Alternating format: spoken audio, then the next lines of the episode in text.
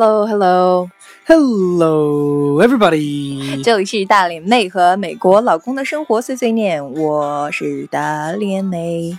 我是美国老公 Joe，这里是由有道圈子和纽约新青年独家推出的节目啊，我们每周一、周三和周五都有更新哈。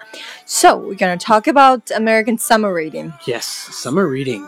Um, not exactly like summer reading in English class. Like I mean. reading books particularly for school 啊，那今天节目中呢，讲一点啊，比较就 就是还美国还蛮好玩的，就是在学习方面哈，哎，不是学习方面了，就是他们这边有一个呃和我们中国教学不一样的地方，他们这边的话就是有你像。英语课，他们这边有英语课，就像我们这国内的有语文课一样。他们这边的老师呢，要让他们去读，有一个 reading list。So every year when school ends, you know, it's when you're a kid, not college or anything, but when you're a kid, uh, every year school ends and you get your reading list from, mm -hmm. you know, from the school. 呃，刚刚说 reading list 就是在一般来说，呃，暑假或寒假的时候呢，每个老师的话会给出一个 reading list，然后，呃，reading list 是读书的那个这个清单哈，就是你书本的清单，它有它有跟你说啊，一二三有多少个清单里面书本你要挑选几个，然后作为你暑假或寒假的作业。所以这个和我们中国还不一样哈，我们我们知道我们，well we did a lot of homework for like summer vacation. We have like a test book or something. You have a math, English, and your Chinese, all kind of stuff, yeah. bunch of stuff in in the test books. I mean, you know, homework. Yeah, book. yeah. In, in America, it's literally it's a book. Yeah, yeah. We just have reading. We just have to read a little bit. That's mm -hmm. literally it. Yeah. 呃，这个是还不一样啊，所以他们暑假、寒假呢，一般都是就是看书，有看书的清单。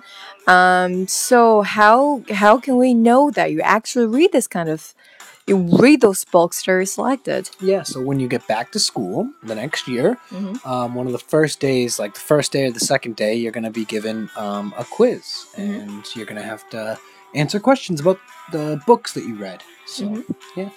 所以呃，刚刚就我之前我们吃饭的时候聊这个问题哈，然后然后我就说，哎，那那他暑假或寒假给出我这个读书清单，那有些孩子如果犯懒的话，他不知道你们是怎么样去进行考核的。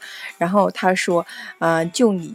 选的这个读书清单，然后老师的会给出一个啊答题，就是这个考卷一样的这样的啊卷子哈，让你对你所选的这些书籍里面内容进行一个测试，来看一下你对这个啊这个书的了解和洞察哈，就是确定你真的是读了，而不是真的是懒惰了哈，就是就就直接过了，and so yeah and um you we talk about actually you guys have book reading discussion. Well, yeah, yeah, for, for class. Well, no, just your English class.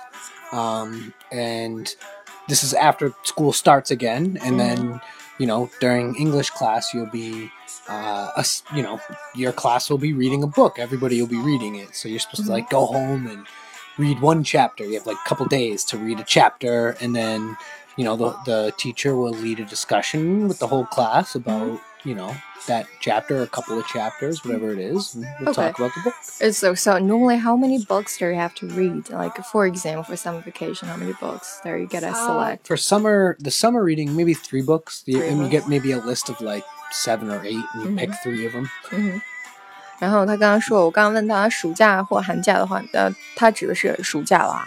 暑假的话，那清单会给多少？他说一般是给七八个里面清单，然后你选三本就可以了。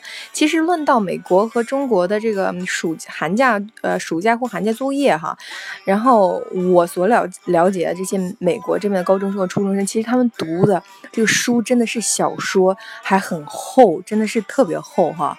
就其实阅读量的话也特别大。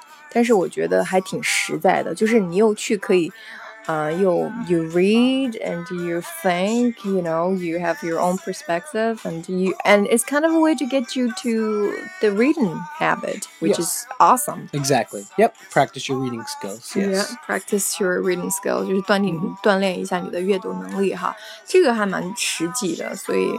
嗯，就吃饭的时候讨论这个问题呢，我们就做这期的节目来聊一下美国和中国之间寒暑假哈，他们的一些作业是怎么样进行安排的。在美国呢，是有一个 reading list，就是暑假、寒假呀，他们老师会专门给出一个啊、读书清单，然后挑选嗯几本书，然后就作为这个作业。开读啦，OK，嗯、t h a n k you very much for sharing again。 Of course. Anytime. OK，好，他要去看足球赛了。OK，all、right，嗯、t h a n k you for listening, everybody。